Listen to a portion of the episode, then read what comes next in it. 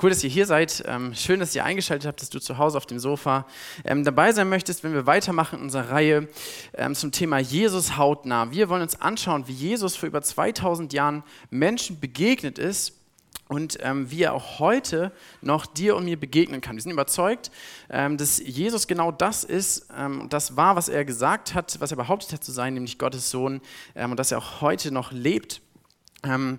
Und ähm, dass er auch heute noch ähm, zu uns reden kann. Und gerade wenn du noch kein Christ bist, wenn du sagst, okay, diesen Jesus, damit kann ich noch nicht so richtig viel anfangen, ähm, den kenne ich noch nicht persönlich, warum, wie kann man ihn überhaupt persönlich kennenlernen, der hat doch vor 2000 Jahren gelebt, äh, dann ist das die Reihe für dich, ähm, wo du ähm, diesen Jesus kennenlernen kannst, wo du mehr davon erfahren kannst, wie war er und wie ist er heute. Und auch wenn du schon Christ bist, und dann wollen wir uns verschiedene Situationen anschauen, ähm, wie Jesus mit Menschen umgeht, ähm, die ihm begegnen. Und auch für, für mich, für dich äh, kann es voll herausfordernd sein, ähm, für uns im 21. Jahrhundert zu lernen, wie äh, Jesus uns verschiedenen Situationen begegnet. Und heute wollen wir uns ein Thema anschauen, das, äh, wie Chris schon gesagt hat, upsala, das, wie, wie Chris schon gesagt hat, total relevant ist in unserer Zeit und das ist Jesus begegnet dir im Stress. Und stell dir vor, ähm, diese Predigt-Vorbereitung hat mich super gestresst. Ja? Ähm, irgendwie es ist oft so bei Predigten, ich suche mir das gar nicht aus, aber es passiert einfach, dass Gott mich dann total herausfordert. Und gerade der letzte Monat war so, war so heftig, so voll ähm, ja, der November ganz, ganz, ganz, ganz schrecklich. Und es wurde immer schlimmer. Ja? Ähm, gestern das beste Beispiel: Wir hatten Gemeindevisionstag, einen Tag lang hier in der Gemeinde. Wir wollten darüber nachdenken zusammen, äh, was Gott im nächsten Jahr mit uns als Gemeinde vorhat. Und ich habe mich voll darauf gefreut, den ganzen Tag hier sein und, und ähm, ja, Inputs bekommen und darüber nachdenken, äh, was dran ist. Und ich habe mich super darauf gefreut.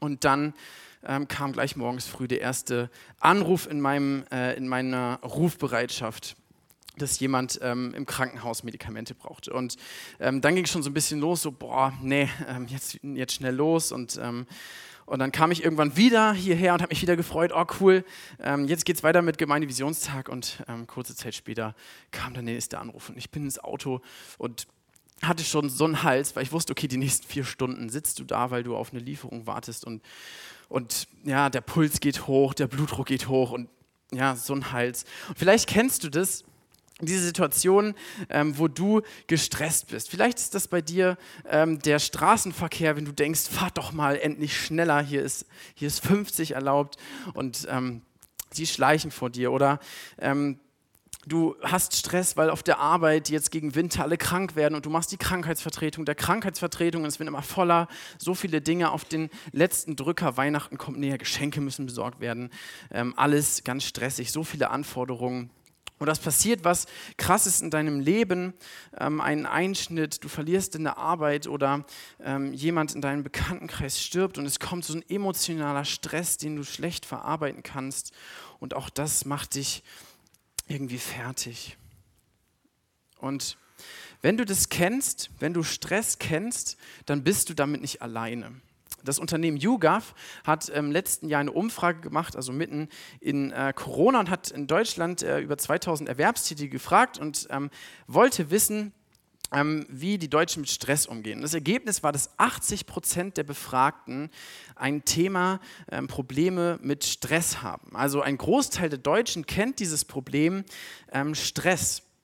Und ähm, das Spannende ist, das, da sind die Krankenkassen sich relativ einig, dass ungefähr ein Drittel der Berufsunfähigkeiten aktuell durch äh, psychische Erkrankungen hervorgerufen werden und Stress ist da ein großer Risikofaktor. Das ist ein Drittel, ja, das liegt nicht daran, dass Leute die ganze Zeit sitzen und ähm, Rückenschmerzen bekommen oder dass sie Arbeitsunfälle haben. Ein Drittel ähm, davon sind psychische Erkrankungen. Und ähm, das ist für das deutsche Gesundheitssystem eine krasse Belastung und äh, das ist in anderen Ländern der westlichen Welt nicht anders. Ähm, also Stress hat irgendwie einen großen Einfluss auf unsere Gesellschaft. Ähm, dabei ist das Spannende, dass Stress eigentlich gar nichts Schlechtes ist. Klingt vielleicht komisch, aber Stress ist eigentlich gar nichts Schlechtes. Ähm, ich habe mal versucht zu definieren, was ist Stress. Äh, das ist keine wissenschaftliche Definition, aber das fasst so ein bisschen äh, Erfahrung und Medizin zusammen. Ähm, vielleicht bringt es das ganz gut auf den Punkt. Stress ist ein körperlicher und seelischer Ausnahmezustand unter Belastung. Ja, ein körperlicher und seelischer Ausnahmezustand, also es betrifft irgendwie beides, unter Belastung. Und ähm, Stress ist eigentlich total gut und total wichtig. Wir Menschen müssen stressfähig sein, ähm, weil, Stress uns, ähm, weil Stress es möglich macht, dass wir für kurze Zeit mehr leisten, als eigentlich möglich wäre. Ja? Du musst stressfähig sein, du musst äh, Stress haben können, damit du mehr leisten kannst, wenn es gerade nötig ist. Du brauchst ähm, manchmal Stress, um anpassungsfähig zu sein, anpassungsfähig an eine komplexe Welt mit äh, sich dauernd ändernden Umständen. Problematisch wird es nur, wenn du dauerhaft über deine Kapazitäten lebst. Wenn Stress zum Dauerzustand wird, statt zum Ausnahmezustand, dann wird es problematisch. Und die Folgen, die können sehr drastisch sein. Ja? Wir haben das schon gehört, Folgen Berufsunfähigkeit, Stress kann dich kaputt machen. Es wird ein bisschen besser, weil viele Unternehmen sich darüber Gedanken machen, wie sie Stress vermeiden können, aber es ist immer noch ein großes Problem. Es kann zum Burnout führen. Es können aber auch dazu führen, dass du dich in Süchte stürzt, dass du ähm, Abhängigkeiten entwickelst. Das kann dazu führen, dass Beziehungen in deinem Umfeld kaputt gehen. Ja? Stress kann sehr, sehr viel kaputt machen, wenn es ein Dauerzustand wird. Aber, und das finde ich krass, Stress hat auch eine geistliche Komponente und kann deine Beziehung zu Gott ähm, sehr stark äh, schaden. Und das wollen wir uns heute anschauen, ähm, auch diese geistliche Auswirkung durch Stress und äh, wie Menschen in der Bibel damit umgegangen sind. Und vorher wollen wir uns auch einmal Gedanken machen, woher kommt Stress? Warum ist Stress in unserer Zeit so ein großes Problem? Und das hat was mit verschiedenen Entwicklungen zu tun, ähm, die, die zu anderen Zeiten nicht so das Problem waren, aber die heute ein sehr großes Problem sind. Und das ergibt sich durch verschiedene Entwicklungen, durch, durch äh, Wissenschaft, durch Neuerungen, die sind auch zum Teil gut, aber sie haben eben auch Nebenwirkungen. Und das eine ist zum Beispiel, dass wir in einer unglaublich hohen Geschwindigkeit leben. Unsere Technologie macht es uns möglich, innerhalb weniger Stunden von einem Ort der Welt ähm, an irgendeinen beliebigen anderen Ort auf der Welt zu kommen. Ja, also wir sind sehr mobil, wir sind immer unterwegs, immer auf Tour. Ähm, und leben in einer so großen Geschwindigkeit. Das gilt auch ähm, für unsere Erreichbarkeit, für unsere Kommunikation. Auch die hat eine unglaublich krasse Geschwindigkeit. Ja? Du kannst ähm, innerhalb weniger Sekunden mit jemandem auf der anderen Welthalbkugel sprechen. Wie krass ist das? Ja? Du musst keine fünf Wochen auf einen Brief warten, wie zu anderen Zeiten. Du kannst jetzt und sofort mit jemandem kommunizieren. Das Problem ist nur, dass das, dass das so Anforderungen hervorruft. Ja? Ähm, weil ich äh, zu jeder Zeit eine Antwort bekommen kann, dann will ich auch, dass mein Nächster ähm, innerhalb von so 30 bis äh, 30 Sekunden bis zweieinhalb Minuten antwortet, weil ich möchte ja eine Antwort jetzt haben und er kann ja auf sein Handy gucken. Gleichzeitig steigt irgendwie für mich die Anforderung, okay, wenn mir jemand schreibt, muss ich auch sofort antworten. Ja? Und ähm, Sandra sagt, dass das irgendwie immer total gruselig ist, ähm, dass, wie schnell ich tippe und sofort antworte. Und das ist total merkwürdig ist. Ja? Ähm, und das kommt, weil diese, diese Möglichkeit, diese Kommunikation äh, so schnell ist, weil die Möglichkeiten da sind, aber es erzeugt irgendwie auch Stress. Ich muss schnell antworten und will auch schnell eine Antwort haben. Dazu kommt durch das Smartphone, durch Internet die Möglichkeit, ähm, so viele Informationen zu sammeln, zu konsumieren wie noch nie. Das geballte Wissen, was jedem von uns zugänglich ist, das ist gigantisch. Ja? Du kannst jede Information, die du haben möchtest über jedes Thema, innerhalb kürzester Zeit rausfinden. Das Problem ist nur, Du musst diese Information auch filtern. Und es strömt so viel auf uns ein, gerade ähm, jetzt beim Thema Corona, so viele Dinge, die Leute sagen, dann kommen die Nachrichten und dann kommen irgendwelche Infos auf YouTube und irgendwelche anderen Leute, die irgendeine Meinung dazu haben. Und, und du hast dann die Verantwortung, dieses ganze Wissen, was auf dich einströmt, zu filtern und zu bewerten, was ist gut, äh, was ist richtig, was ist falsch, was ist wichtig, was ist unrelevant. Und das ist super anstrengend. Das betrifft aber nicht nur die Information, es betrifft auch Umweltreize, die auf uns einströmen, egal ob es Filme sind, die du anschaust, also so visuelle Bilder, die du siehst auf den sozialen Medien, ähm, oder ob es Musik ist, die uns beschallt. Also eine unglaublich große ähm, Anzahl von Umweltreizen strömt auf uns ein ähm, und das fällt uns Menschen schwer ab einem gewissen Punkt ähm, emotional noch zu verarbeiten.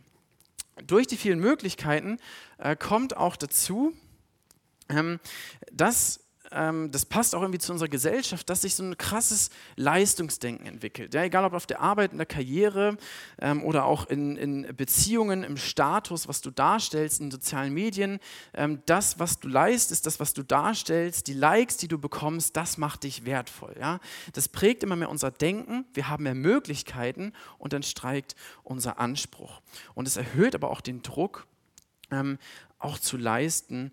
Ja, und gefühlt ist es manchmal, also ich fühle mich manchmal so, ähm, ich habe Stress, also bin ich. Ja? Wenn ich Stress habe, heißt ich bin beschäftigt, ich tue was. Ähm, das, das gibt mir Wert ähm, und das heißt, ich, ich mache was, ja, und deswegen suhle ich mich manchmal so im Stress. Oh, es ist alles so schlimm, es ist alles so stressig, es ist alles so viel. Ähm, und irgendwie ähm, erhöht es total den Druck. Durch diese vielen Möglichkeiten kommt dann ähm, etwas dazu, was auch in vergangener Zeit gar nicht so ähm, irgendwie gar nicht so das Thema war und das äh, wird zusammengefasst mit einer Abkürzung FOMO. Das steht für Englisch äh, Fear of Missing Out, die Angst, etwas zu verpassen. Wir haben äh, tausend Möglichkeiten in diesem Land. Es gibt so viele Angebote, ja, und wir müssen alles äh, wahrnehmen. Gerade die jüngeren Generationen kennen es vielleicht. Ja, ich, ich kann, ich darf nichts verpassen. Ich darf die Veranstaltung nicht verpassen. Ich möchte da dabei sein. Es könnte ja was Cooles passieren. Und was ist, wenn ich am nächsten Tag auf sozialen Medien lese, oh, es war so nice und ich war nicht dabei. Ja, die Angst, etwas zu verpassen, alle Möglichkeiten ausreizen. Und dieses ganze, dieses, dieser ganze Wust an, an, an Dingen, an Entwicklungen, an Reizen, die, uns, die auf uns einströmen, sorgt dafür, dass, dass diese Welt uns so groß, so riesig, so kompliziert, so schnell, so hektisch vorkommt und dass wir uns das, das, das prädestiniert, dass wir uns in Sorgen stürzen, dass wir, dass wir uns Sorgen machen über die Zukunft, die so ungewiss ist, gerade in äh, Zeiten dieser Pandemie. Man weiß nicht, was kommt, wie wird es, ähm, wie wird sich mein eigenes Leben verändern und und Sorgen kommen und, und halten uns gefangen und schnüren uns so den Hals zu. Vielleicht kennst du das, dass dich diese Trigger, diese Dinge stressen. Vielleicht sind das so unbewusste Sachen, die du gar nicht merkst. Klar, irgendwie, ich, ne, wie Chris gesagt hat, ich schreibe jeden Tag 50 Nachrichten und bekomme sie und muss, muss so viel filtern, aber ich merke das gar nicht, dass mich das stresst. Oder es sind Dinge, wo du weißt, oder stresst mich so und ich kann es aber irgendwie nicht abschalten weil wir nun mal in dieser, ähm, in dieser Kultur, in dieser Zeit leben. Und das Spannende ist, dass die Leute zu Zeiten Jesu von vor 2000 Jahren, dass sie viele dieser Faktoren nicht hatten. Ja, sie hatten kein Flugzeug, sie hatten kein Smartphone, ähm, und trotzdem kannten auch diese Menschen Stress. Und auch sie wussten, was es heißt, in dieser Spirale, in diesem Tunnel zu sein, wo alles auf mich einprasselt und der Leistungsdruck, die, der Termindruck ansteigt und, und irgendwie komme ich da nicht raus. Und diese Menschen durften erfahren, wie Jesus sie aus dieser Stressspirale rausreißt, aus ihrem Tunnel und ihnen echte Ruhe gibt. Und wir wollen uns heute zwei Bibelstellen anschauen, Warum zwei Bibelstellen, ähm, zwei Situationen, wo Menschen mit unterschiedlichen Arten von Stress konfrontiert werden. Und vielleicht ähm, ist die eine Art von Stress gar nicht so relevant für dich, ja, weil du sagst, boah, ähm, das ist gerade gar nicht so mein Thema. Aber das andere trifft vielleicht öfter auf dich zu. Und wir wollen das einfach mal anschauen und das zusammen lesen. Die erste Stelle steht in Lukas 8. Ähm, lest gerne noch nicht weiter. Ähm, die Stelle ist nicht zu Ende. Die Auflösung kommt dann später. Erstmal wollen wir uns angucken. Ähm, Jesus ist mit seinen Schülern, mit seinen Jüngern ähm, am See Genezareth. Das ist im Norden von, von Israel. Und dann lesen wir da in Lukas 8, eines Tages stieg er mit seinen Jüngern in ein Boot an diesem See und sagte, fahren wir ans andere Ufer hinüber. So fuhren sie ab und während der Fahrt schlief Jesus ein. Plötzlich kam ein Sturm, ein Fallwind von den Bergen. Die Wellen schlugen ins Boot und sie kamen in Gefahr. Die Jünger stürzten zu Jesus, weckten ihn und riefen, Rabbi, Rabbi, wir sind verloren. Panik, blanke Panik. Die Jünger haben Angst um ihr Leben. Und das Spannende ist, dass die Jünger, dass viele von denen in ihrem ersten Beruf, bevor sie mit Jesus unterwegs waren, Fischer waren. Ja, das waren Fischer, die, die kannten diesen See, die kannten diese Gegend eigentlich in- und auswendig. Sie wussten das Risiko, ja, das ist ein großer See, der ist gefährlich, da kann auch mal ein Sturm kommen. Also sie hatten voll Erfahrung und trotzdem, als dieser Sturm kommt, werden sie richtig panisch. Trotzdem sind sie nicht vorbereitet auf das, was jetzt passiert. Und Jesus dagegen, der eigentlich gar keine Erfahrung mit, mit äh, Fischen hat, also zumindest menschlich gesehen, ähm, ja, der ist völlig tiefenentspannt und schläft da im Boot. Und vielleicht kennst du die Situation, wo Lebensstürme auf dich einprasseln, etwas Unvorhergesehenes passiert ja, ähm, und, und Panik steigt in dir auf. Du machst dir Sorgen um deinen Beruf, um Gesundheit, um Familie, ähm, um ungewisse Zukunft und sie schnürt dir so diesen Hals zu und du kommst in diesen emotionalen Stress und kommst in diese Stressspirale. Und das Spannende, was da passiert, als die Jünger in diesen emotionalen Stress kommen, dass sie den Blick wegwenden auf den, mit dem sie eigentlich unterwegs sind, also mit Jesus, und sie schauen nur noch auf diesen Sturm. Sie schauen nur noch auf diese Umstände, auf die Angst, auf die Furcht vor dem Tod, auf die Furcht vor, vor dieser ungewissen Zukunft der nächsten Minuten. Sie fokussieren sich nur auf ihre Umstände und schauen weg von Jesus. Zweite Situation. Kurze Zeit später, in Lukas 10, kleiner Spoiler, Jesus und seine Jünger sind da wieder unterwegs, das heißt, sie haben diesen Sturm überlebt, das kann ich schon mal sagen. Ähm, und jetzt sind sie unterwegs wieder zu Fuß und ähm, dann lesen wir in äh, Lukas 10, auf ihrer Weiterreise kam Jesus in ein Dorf, wo ihn eine Frau mit Namen Martha in ihr Haus einlud. Sie hatte eine Schwester, die Maria hieß. Maria setzte sich dem Herrn zu Füßen und hörte ihm zu. Martha dagegen war sehr mit der Vorbereitung des Essens beschäftigt. Schließlich stellte sie sich vor Jesus hin. Herr, sagte sie, findest du es richtig, dass meine Schwester mich die ganze Arbeit tun lässt? Sag ihr doch, sie soll mir helfen. Wer, kennt, wer, wer, kann diesen Gedanken nicht nachvollziehen? Ja? Martha ist gestresst und findet es blöd, dass Maria faul ist. Und das kann man eigentlich auch gut verstehen. Ja, Jesus kommt, ähm, der war mit den beiden äh, Schwestern befreundet, das lesen wir auch an anderer Stelle. Es waren gute Freunde, sie hatten ihn lieb und sie, es war ihnen wichtig, dass er auch gut bewertet, bewirtet wird. Und nicht nur Jesus war da, es waren auch zwölf Männer da. Ja, also für zwölf Männer muss man schon einiges an Steak auftischen, wenn man sie satt bekommen will. Und ähm, dazu kam dann dieser Druck, diese Erwartung von der Gesellschaft, dass Martha als Gastgeberin auch wirklich alles richtig gut machen musste, weil Gastfreundschaft sehr wichtig war in der Kultur. Deswegen steigt auch irgendwie dieser Druck. Und Martha sieht nur diesen, diesen, diese Anforderung, diesen Leistungsdruck, okay, ich muss das jetzt richtig gut machen, ich möchte die auch satt bekommen, ich möchte eine gute Gastgeberin sein. Und sie organisiert und sie tut und sie kocht und sie ist völlig im, im, am, im Wusel und äh, in dieser Hyperaktivität und sie hat Stress. Ja? Sie hat Hyperaktivitätsstress, sie hat Zeitdruck, sie hat Termindruck. Ähm, und sie ist am Wuseln. Und, und dann sieht sie ihre Schwester, die, die faul ist, die sich zurücklehnt und die nichts macht. Und dann lädt sie ihren ganzen Ärger, ihren ganzen emotionalen Stress auf ihre Schwester ab. Ja? Und ich kann das voll nachvollziehen, wenn ich so richtig im Stress bin, ähm, dann, dann, bin ich, dann bin ich abwesend auf der Arbeit, dann höre ich den Leuten nicht richtig zu, dann bin ich kurz angebunden, ähm, dann kann ich auch mal pumpig werden. Es dauert immer ein bisschen, bis das Level erreicht ist, ja, aber wenn, ähm, dann ist es nicht angenehm. Und ich, ich kann das so nachvollziehen, wie Martha hier ähm, so, ein, so einen Hals bekommt auf ihre Schwester.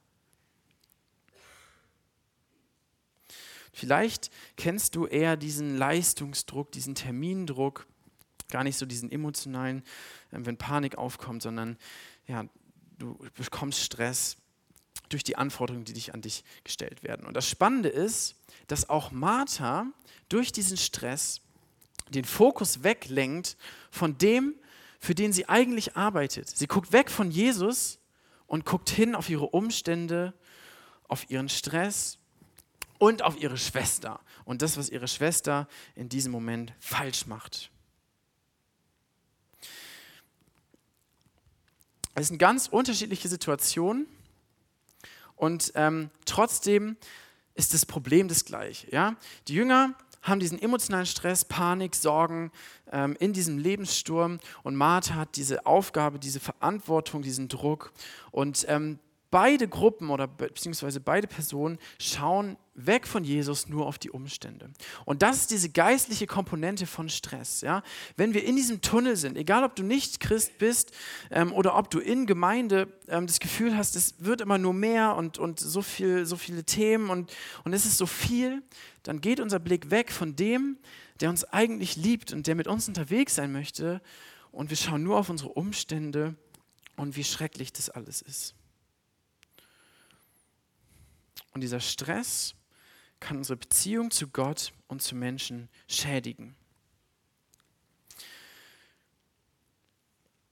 Was ist die Lösung? Wie greift Jesus ein in ihre Situation? Und wir schauen uns jetzt zuerst die erste Situation an, ähm, wie er das Problem löst. Und wir lesen dann, sie kommt zu ihm, Rabbi, Rabbi, wir sind verloren. Und dann lesen wir, da stand er auf und herrschte den Wind an und die tosenden Wellen. Da hörten sie auf zu toben und es wurde ganz still. Wo ist euer Glaube? fragte Jesus seine Jünger. Doch sie waren sehr erschrocken und sagten zu erstaunt zueinander, wer ist das nur, dass er sogar dem Wind und dem Wasser befehlen kann? Und die gehorchen ihm auch.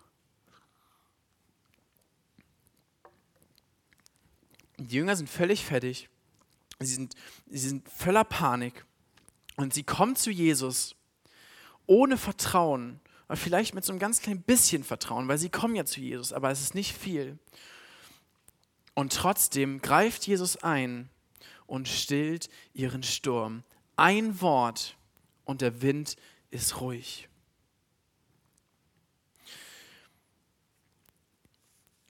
Das ist so eine große Gnade, dass Gott, wenn wir in diesem Tunnel sind, dass er, auch wenn wir irgendwie wenig auf ihn schauen und wenn wir wenig Vertrauen haben, dass er irgendwas ändert, aber wir kommen zu ihm und er spricht ein Wort und es ist ruhig.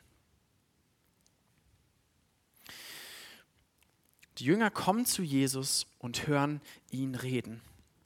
Und er fordert sie dann heraus und er fragt sie, trotzdem, wo ist euer Glaube? Jesus fordert seine Jünger heraus in ihrem Stress und, und, und fragt sie, hey, sagt ihnen, vertraut auf mich. Wo ist euer Glaube? Wo ist euer Vertrauen? Und die Jünger erleben, dass Jesus fähig ist, dass Jesus mächtig ist, dass sein Wort mächtig ist, ihnen Ruhe zu schaffen in ihrem Stress. Zweite Situation, Martha, zurück zu Martha und, und ihrem, äh, ihrem, ihrem Gast. Wir lesen dann ähm, auf diese Frage, ja, sag meiner Schwester, dass sie mitmachen soll, dass sie nicht mehr so faul sein soll. Und dann lesen wir, Jesus sagt, aber Martha, entgegnete Jesus, Martha, du bist beunruhigt und machst dir Sorgen um so viele Dinge. Ja, kenne ich. Ähm, notwendig ist aber vor allem eins. Das sind nicht die Sorgen. Notwendig ist aber vor allem eins. Maria hat das gute Teil davon gewählt und das soll ihr nicht genommen werden. Jesus fordert auch Martha heraus in ihrem Stress. Er fordert sie heraus und sagt ihr, hey, es ist eine Sache, die ist wichtig. Und das ist nicht deine Sorgen, das ist nicht, dass du jetzt hier rumwuselst und dass du mich bekochst, sondern das, was wichtig ist, ist das, was Maria getan hat. Was hat Maria getan? Sie hat sich zu den Füßen Jesu gesetzt und hat ihm zugehört. Sie ist zu Jesus gekommen und hat auf sein Wort gehört. Genau das, was die Jünger gemacht haben. Sie sind zu Jesus gekommen und haben auf sein Wort gehört und es war Ruhe. Jesus sagt, Martha, komm zu mir und höre auf mich und du bekommst Ruhe. Die Jünger müssen verstehen, dass das Wort Gottes mächtig ist in ihrem Stress. Martha muss verstehen, dass das Wort Gottes wichtig ist in ihrem Stress.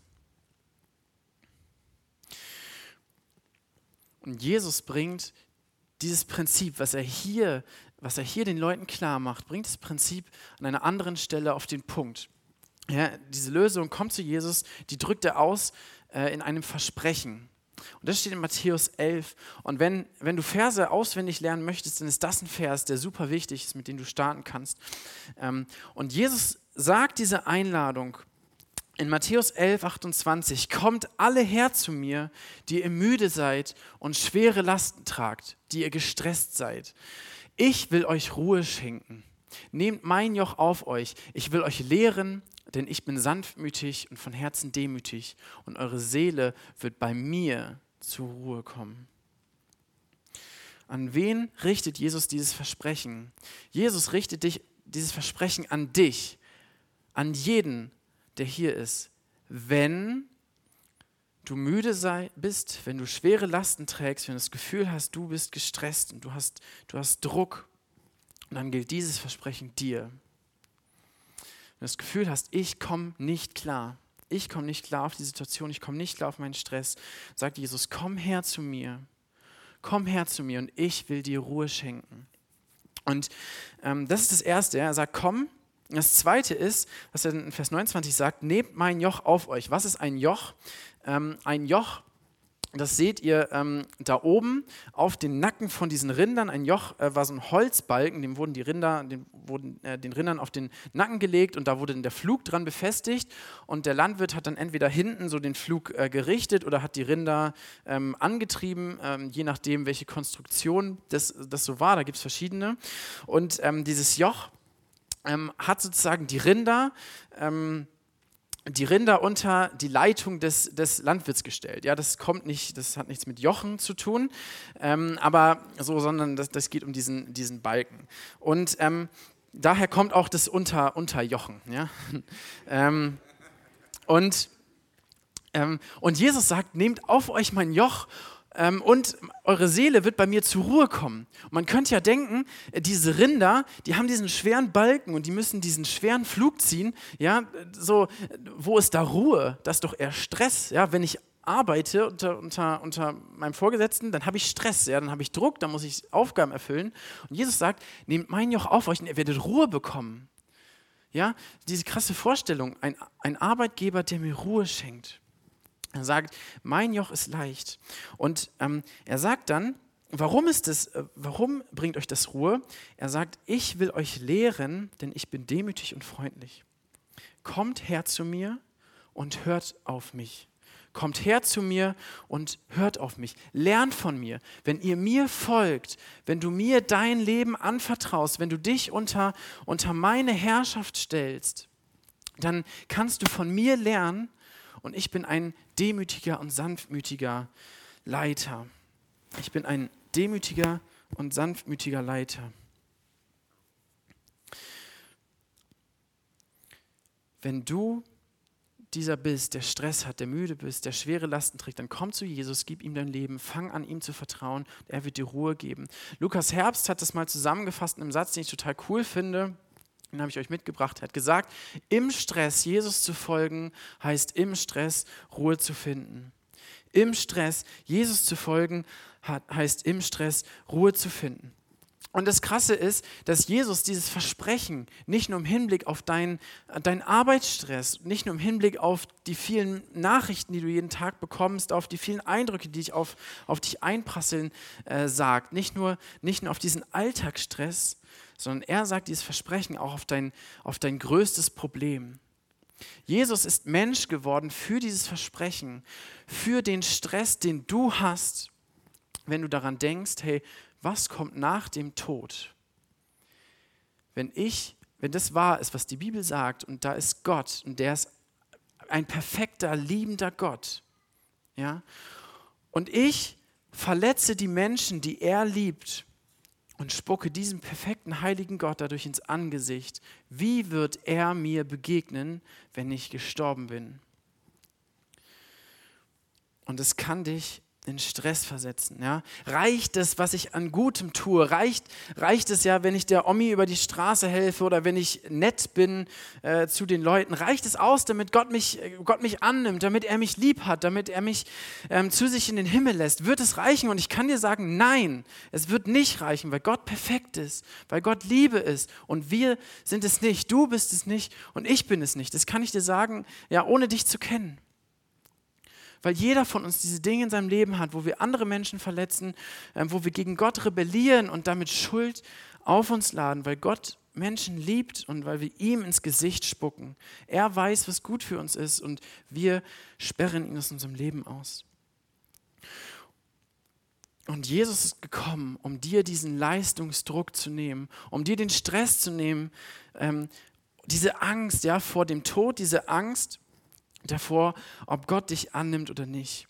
Jesus ist Mensch geworden und er, ist, er hat ein perfektes Leben gelebt, ein Leben ohne Schuld, ein Leben ohne Schuld vor Gott, ein Leben in der perfekten Beziehung zu Gott und ist am Ende seines Lebens, in, den besten Jahren mit ungefähr 33, am Kreuz gestorben, freiwillig, das hätte er nicht müssen, um deine Schuld vor Gott zu bezahlen. Ja, um zu bezahlen für das, was dich stresst in der Beziehung zu Gott damit wenn du auf Jesus vertraust und auf das Werk, was er getan hat. Nicht auf die Werke, die du tust, sondern auf das Werk, was er am Kreuz getan hat, damit du Frieden bekommst mit Gott. Wenn du dich unter sein Joch stellst und ihm dein Leben anvertraust. Und aus dieser geklärten Beziehung mit Gott heraus kannst du in deinem Alltag, in deinem Stress Ruhe finden. Im Stress Jesus zu folgen, heißt im Stress Ruhe zu finden. Wenn du mit Jesus unterwegs bist und wenn du das getan hast, ihm dein Leben gegeben hast, dann ist die Frage, okay, wie kann ich jetzt dieses, diese Prinzipien, komm zu Jesus und höre auf Jesus, im Stress anwenden? Und ich bin überzeugt, stressfrei gibt es nicht. Es gibt kein stressfreies Leben. Gerade wenn du Christ bist, wirst du Stress bekommen. Warum? Weil viele Menschen um dich herum deinen Glauben nicht teilen. Und weil äh, das auch sein kann, dass sie dich ablehnen. Deine Familie, deine Freunde, deine Arbeitskollegen, dass sie sich über dich lustig machen. Und wenn du in anderen Ländern lebst, wirst du sogar dafür umgebracht. Ja? Also Christ sein bedeutet irgendwie Stress. Ähm, Jesus wird dich auch herausfordern, aus deiner Komfortzone rauszugehen und Schritte im Glauben zu gehen. Und auch das stresst. Ja? Auch das ähm, treibt den Puls hoch hoch und, und treibt den Blutdruck hoch. Also du wirst Stress bekommen. Stressfrei gibt es nicht und ist auch gar nicht erstrebenswert. Das Geheimnis ist, im Stress Ruhe zu finden. Und wir wollen uns jetzt anschauen, in diesem letzten Abschnitt, ähm, wie wir das anwenden können und ähm, wie Jesus gesagt hat, kommt her zu mir und lernt von mir. Das wollen wir tun, weil Jesus selbst hat es vorgelebt. Er hat in der Beziehung zu Gott im Stress Ruhe gefunden. Ja, er kennt beides, emotionalen Stress. Kurz vor seinem Tod ähm, hatte er richtig krass emotionalen Stress. Im Garten Gethsemane, er hat sogar Blut geschwitzt, weil er so Angst hatte vor dem, was kommt. Und er kannte Stress, dass Menschenmassen ohne Ende auf ihn zukamen und er, er sollte sie alle heilen und sie brauchten Hilfe und sie wollten alle was von ihm. Also Jesus kannte Stress und er hat trotzdem im Stress Ruhe gefunden in der Beziehung zu Gott. Und das Geheimnis ist, dass er in einem Rhythmus gelebt hat, in einem Rhythmus aus Stress und Ruhe im Stress. Und der Stress kommt von alleine, da musst du gar nicht viel tun, ähm, da musst du nur irgendwie Menschen begegnen oder Verantwortung bekommen, aber die Ruhe kommt nicht von alleine. Und die Ruhe, ähm, die müssen wir uns bewusst nehmen. Und ähm, ich habe euch drei Punkte mitgebracht, ähm, drei Punkte, die wir, die wir auf Grundlage dieses Kreuzes, auf Grundlage unseres Glaubens an Jesus ähm, ausleben können, ähm, um Stress, äh, Ruhe in diesem Stress zu bekommen. Und das ist einmal, äh, das sind einmal Ruhephasen, das ist ein Ruhetag und ein Ruhemoment. Ja? Also so wie, das, so wie die Zeit einen Rhythmus hat, Jahre, Wochen, Tage, ähm, Minuten, Stunden, ähm, so hat auch dieses, dieses, äh, dieser, die, dieses Leben von Jesus hat diesen Rhythmus der Ruhe. Und ähm, das erste, Ruhephasen, ähm, das sind Feste, die Gott den Israeliten und ähm, damit eben auch äh, Jesus und seinen Jüngern äh, gegeben hat, also Festwochen im Jahr, damit die Israeliten sich erinnern an das, was Gott für sie getan hat, damit sie sich Zeit nehmen und miteinander feiern und, und, und im Prinzip Party machen und sich erinnern an das Gute, was Gott ihnen getan hat, wie er sie befreit hat und dass sie da Gemeinschaft mit Gott und mit Menschen haben und runterkommen in, diese, in dieser Zeit. Und ich glaube, dass auch wir diese Ruhephasen brauchen und dass sie uns total gut tun ähm, im Jahr, dass wir uns bewusst Zeit nehmen mit Gott und äh, Dinge vor ihn bringen, große Entscheidungen, die anstehen, ähm, ungewisse Zukunft, Sorgen fürs nächste Jahr. Ähm, und gerade das Jahresende ist eine gute Gelegenheit.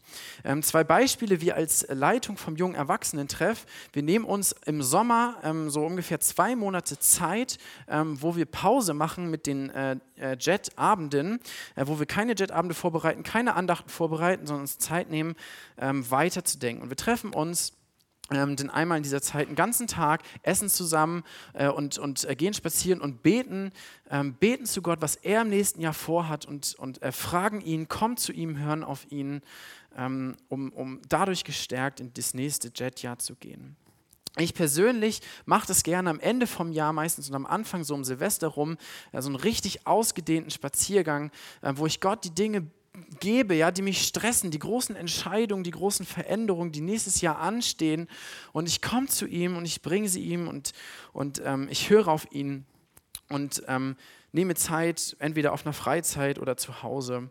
Ähm, und vielleicht kannst du das auch für dich einrichten oder ihr als Ehepaar, als Familie, dass ihr sagt, okay, wir nehmen uns irgendwie eine Woche, wo wir wegfahren in Urlaub ähm, und, und das wird eine Zeit, wo wir, wo wir uns mit einem bestimmten Thema beschäftigen, ein gutes Buch lesen, ähm, ein christliches Buch, wo wir, wo wir beten für die Entscheidungen, die anstehen und wo wir einfach rauskommen aus diesem Alltag und uns intensiv mit Gott beschäftigen, äh, mit dem, was er am Kreuz getan hat und uns neu ausrichten fürs nächste Jahr. So wie Jesus und seine Jünger diese Feste in Israel ähm, gefeiert haben. Das zweite ist der Ruhetag. Und jetzt wird es für mich schon nochmal herausfordernder. Das erste kriegt man noch immer so unter. Das zweite wird noch herausfordernder. Also es wird regelmäßiger und dadurch finde ich das super schwer. Ähm, und äh, das ist der Ruhetag, der Sabbat.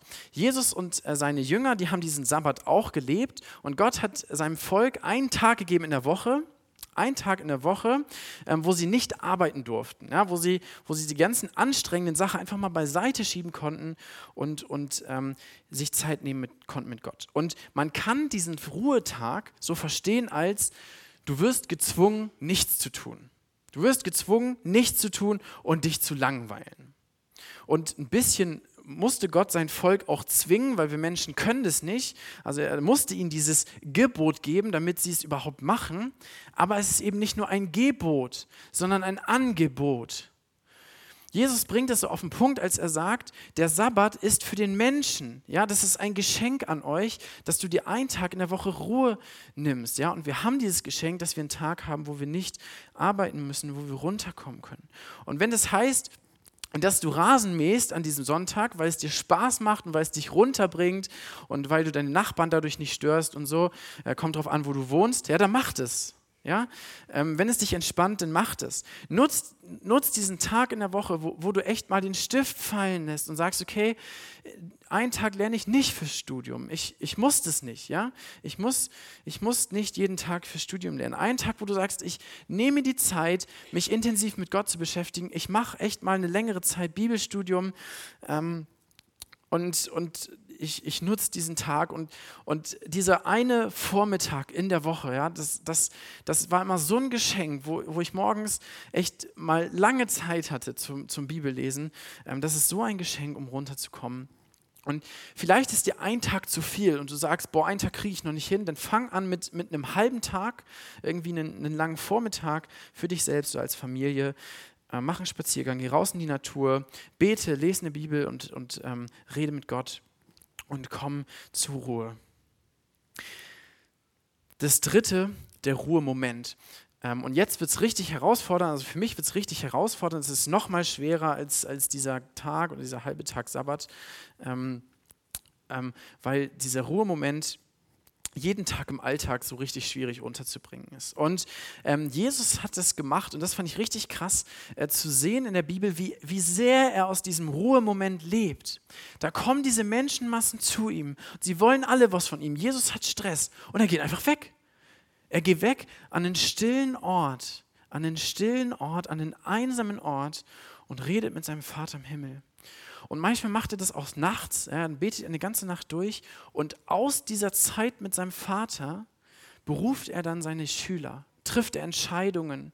Aus dieser Zeit mit seinem Vater heraus hat er die Kraft, den Menschen zu dienen, die Menschen zu lieben und sich am Ende für sie komplett hinzugeben.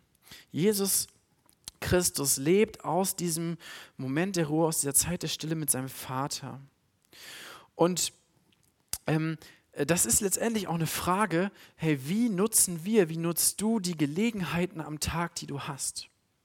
Wenn du mal eine Viertelstunde hast, wo du auf den Bus warten musst, das ist ja schon lang für uns heute, ähm, oder du hast mal eine Zeit, irgendwie eine, eine, halbe Stunde, bevor du zur nächsten zur Veranstaltung musst, ja, und die Frage ist, was macht man dann? Und ich weiß, was ich dann mache. Oh, noch eine Nachricht, ja, da muss ich noch schnell was organisieren.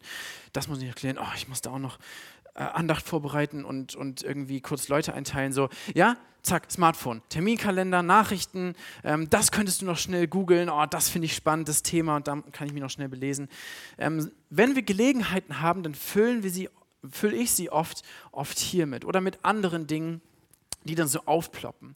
Und diese Gelegenheiten, die Gott dir gibt, ähm, diese Zeitpunkte, ja, Zeitpunkte, ähm, der, der, Gelegenheit, der gelegene Zeitpunkt ist der Bibel ganz wichtig.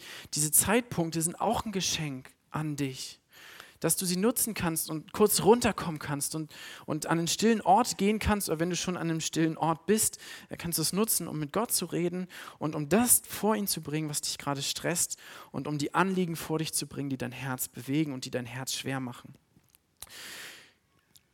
Schalt das Handy aus, keine Push-Nachrichten, ähm, keine, keine WhatsApp, keine Mails, ähm, nichts Spannendes googeln, keine YouTube-Videos. Weg damit und nimm dir Zeit, mit Gott zu reden und runterzukommen. Komm zu Jesus, höre auf ihn und du wirst im Stress Ruhe finden.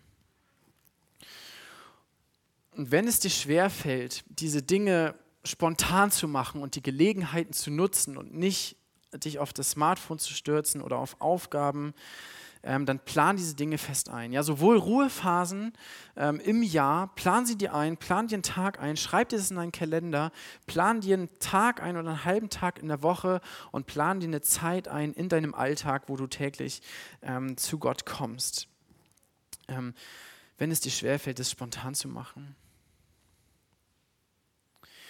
Bei diesem ganzen Thema, ja, egal was für dich dran ist, äh, finde ich es super wichtig, super herausfordernd, mich an eine Sache zu erinnern.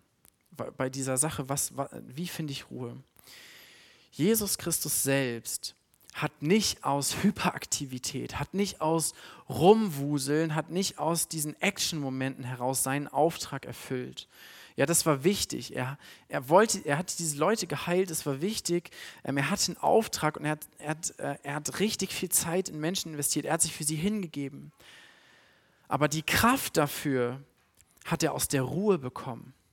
Und ich habe den Eindruck, dass wir das, dass ich das, dass wir das manchmal vergessen, dass die Kraft für das, was wir für Gott tun, was wir aber auch im Alltag tun, für die Arbeit, dass das aus der Ruhe mit Gott kommt. Und dass, wenn wir die Ruhe nicht mehr haben, wir die Kraft nicht mehr haben. So wie Jesus die Kraft aus dieser Ruhe mit seinem Vater gezogen hat. Und wie krass wäre das, wenn, wenn, wenn die Leute um uns herum, die Jesus nicht kennen und die Stress haben, ja, weil sie in Deutschland wohnen und weil wir in Deutschland Stress haben, ähm, wie wäre das, wenn die Menschen sehen würden, die haben Stress, aber sie haben Ruhe im Stress. Und sie können mit dem Stress viel besser umgehen als ich. Wo haben sie diesen Ruhepol? Wo, wo ist ihr Geheimnis? Ja, warum, warum passiert es? Warum können sie im Stress ruhig sein? Was passiert, wenn Menschen merken, dass Jesus dein Ruhepol im Alltag ist? Und dass er der Ort ist, an dem du Frieden gefunden hast. Und wenn sie anfangen zu fragen, und, und, und, wenn du auch anfängst zu fragen, hey, warum ist es bei den, warum können diese Christen so Ruhe im Alltag haben? Und dann Jesus kennenlernen kannst als dein Ruhepol. Ich bete gleich dafür und ihr könnt schon mal aufstehen. Und dann wollen wir ein Lied singen. Das Lied heißt Still. Und in diesem Lied geht es genau darum, dass, dass zu Jesus zu kommen, auf Jesus zu hören, in unseren Lebensstürmen, im Sturm Ruhe bringt. Und dass er uns den Frieden schenkt, der jeden Verstand übersteigt.